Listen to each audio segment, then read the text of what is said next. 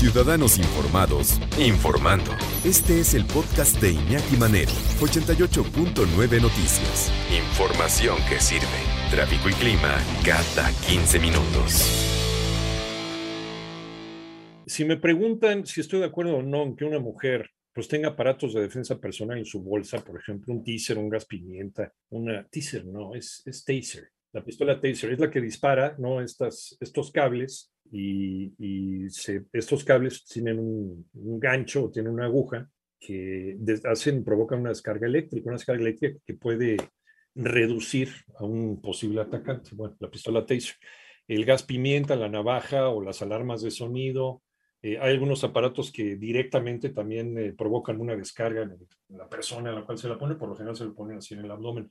Que si estoy de acuerdo, pues en las circunstancias en las que estamos viviendo, pues sí, ¿no? Al final, el otro día me decía Manuel Hernández, que está muy versado en los temas policíacos, puede estar cubriendo esta, esta parte del periodismo, que dependiendo también de policía, hay policías que se hacen de la vista gorda y dicen, pues que no, no se puede hacer otra cosa, señorita, vaya usted con su navaja y con su gas pimienta, no le voy a hacer nada pero hay policías que sí se llevan detenida a la persona simplemente por el hecho de que debido a, la imparable delincuencia, inseguridad y, y, a que no pueden parar los feminicidios ni las agresiones en contra de las mujeres porque las autoridades son incompetentes para esto, ya lo estamos viendo en las estadísticas, pues tienen que cargar eso en su bolsa. Ojalá llegara el día en que nadie tuviera que cargar una cosa de esas en su bolsa. Ninguna mujer, ni ningún hombre, ni nadie tuviera que cargar un arma o algo defensivo consigo. Eso querría decir que las autoridades están haciendo su chamba, que la justicia rápida, expedita y pone ejemplos en lugar de abrazos y no balazos. Pero sí, se siguen vendiendo y la gente lo sigue comprando precisamente por eso.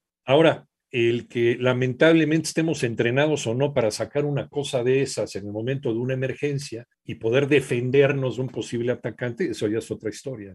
Desgraciadamente, y lo hemos puesto como ejemplo muchas veces, un miserable que va a atacar a una mujer para violarla, pues tiene la sangre fría para hacerlo. Tú eres una persona decente. A ti te cuesta trabajo y de repente lo piensas dos veces antes de sacar un arma para poder agredir a una persona y defender tu vida. ¿Por qué? Porque eres una persona decente. Igual también con alguien que te asalta con una pistola y tú también traes un arma de fuego y tú eres una persona decente, pues esas personas ya saben a lo que van, ¿no? Es gente que tomó la decisión de perderse en la vida, ni modo pero tú sí te tientas el corazón porque eres una buena persona. ¿Qué hay con estas armas, eh, estas armas defensivas o estos aparatos de defensa? Eh, ¿Qué dicen las autoridades? ¿El uso es legal? Y es una pregunta también que nos han hecho muchas veces. ¿Cómo estás, Toño Oranda? Muy buenas tardes. Iñaki, muy buenas tardes. Pues precisamente en México, en un contexto de violencia, donde seis de cada diez mujeres de 18 años y más han experimentado al menos un acto de agresión o violencia, y donde 10 mujeres son asesinadas diariamente y 7 desaparecidas, pues esta situación de cargar artefactos de autodefensa pues se ha incrementado. Las mujeres han comprado cada vez más aparatos como el gas pimienta, los taser, que son esas máquinas que mencionabas para descargas eléctricas, navajas, alarmas de sonido, entre otros objetos. Aunque estos artefactos no están regulados para su venta Iñaki, la realidad es que se pueden conseguir muy fácilmente en tianguis, locales comerciales y por internet. Sus costos son bastante accesibles y la mayoría se disimula con coberturas que los hacen parecer perfumes, labiales, collares, anillos o llaveros. Platicamos con la señora Marisela, ella es vendedora de este tipo de objetos en el tenis de la raza en la alcaldía Gustavo Madero y nos confirma que las mujeres, sobre todo las más jóvenes, están comprando estos artefactos. Vamos a escuchar. Tenemos de los teaser que son como toques en forma de labial. Se han incrementado mucho entre las jovencitas de, entre 15 y 30 años más o menos.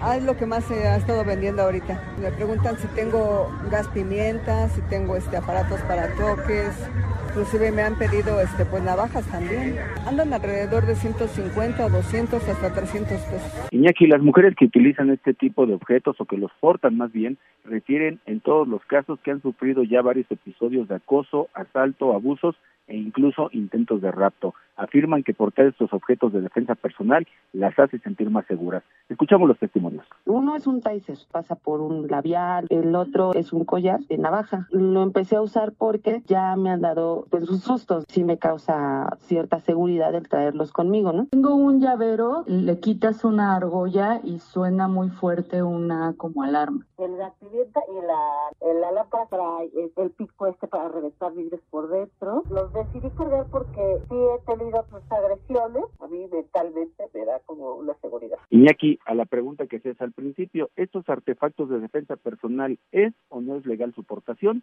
Bueno, entrevistamos a Salvador Guerrero Chiprés, presidente del Consejo Ciudadano para la Seguridad y Justicia de la Ciudad de México, y detalló en entrevista que son ilegales e incluso podrían ser un riesgo para las mismas personas que los portan. Escuchamos su opinión. El artículo 160 del Código Penal Federal dice que si hay una provisión en el uso o acopio de este tipo de accesorios, a los que vamos a llamar artículos de autodefensa personal, si existe una sanción específica desde el punto de vista del Código Penal Federal, son ilegales. Eh, hay que asumir que este tipo de objetos pone en riesgo a las personas también pudieran estar en situación de poder utilizarlo con la velocidad, prontitud, eficacia que ella esperaría. El objeto por sí mismo no genera la seguridad. Iñaki Salvador Guerrero Chiprés, presidente del Consejo Ciudadano de Seguridad en la capital, pues también dijo que incluso utilizar estos aparatos de defensa personal podría ser contraproducente si un agresor al momento de llevarlo al Ministerio Público, se le quiere hacer la denuncia, podría eh, beneficiarse jurídicamente de que haya sido lastimado con alguno de estos objetos. Vamos a escuchar. Un abogado puede defender a la persona que, comillas, recibió, comillas, la agresión por un artículo de autodefensa, sí, sí podría ganar. El uso y abuso de uno de estos instrumentos, si yo estuviera defendiendo a alguien que reclama que se usó ese instrumento, podría ganar ante el Ministerio Público, porque ahí dice claramente que esos instrumentos están prohibidos. Iñaki, eh, finalmente, pues Salvador Guerrero Chiprés también nos comentó que en el mejor de los casos, ante una agresión, un acoso o alguna situación de violencia, es denunciar lo mejor que él puede recomendar. ¿Por qué? Porque dice que nada puede ser más este, útil que una sentencia incluso por 10 años de cárcel o más para una persona que agrede a una mujer. Vamos a escuchar cómo lo detalló. De alarmas personales, localizadores de proximidad, pimienta, puntas. En una situación de verdadera agresión y de verdadero riesgo, los delincuentes, los depredadores sexuales o los feminicidas no se inhiben por ninguna de estas cosas. Lo más importante es que haya éxito ejemplar en la emisión de sentencias para los depredadores. Iñaki, es la información.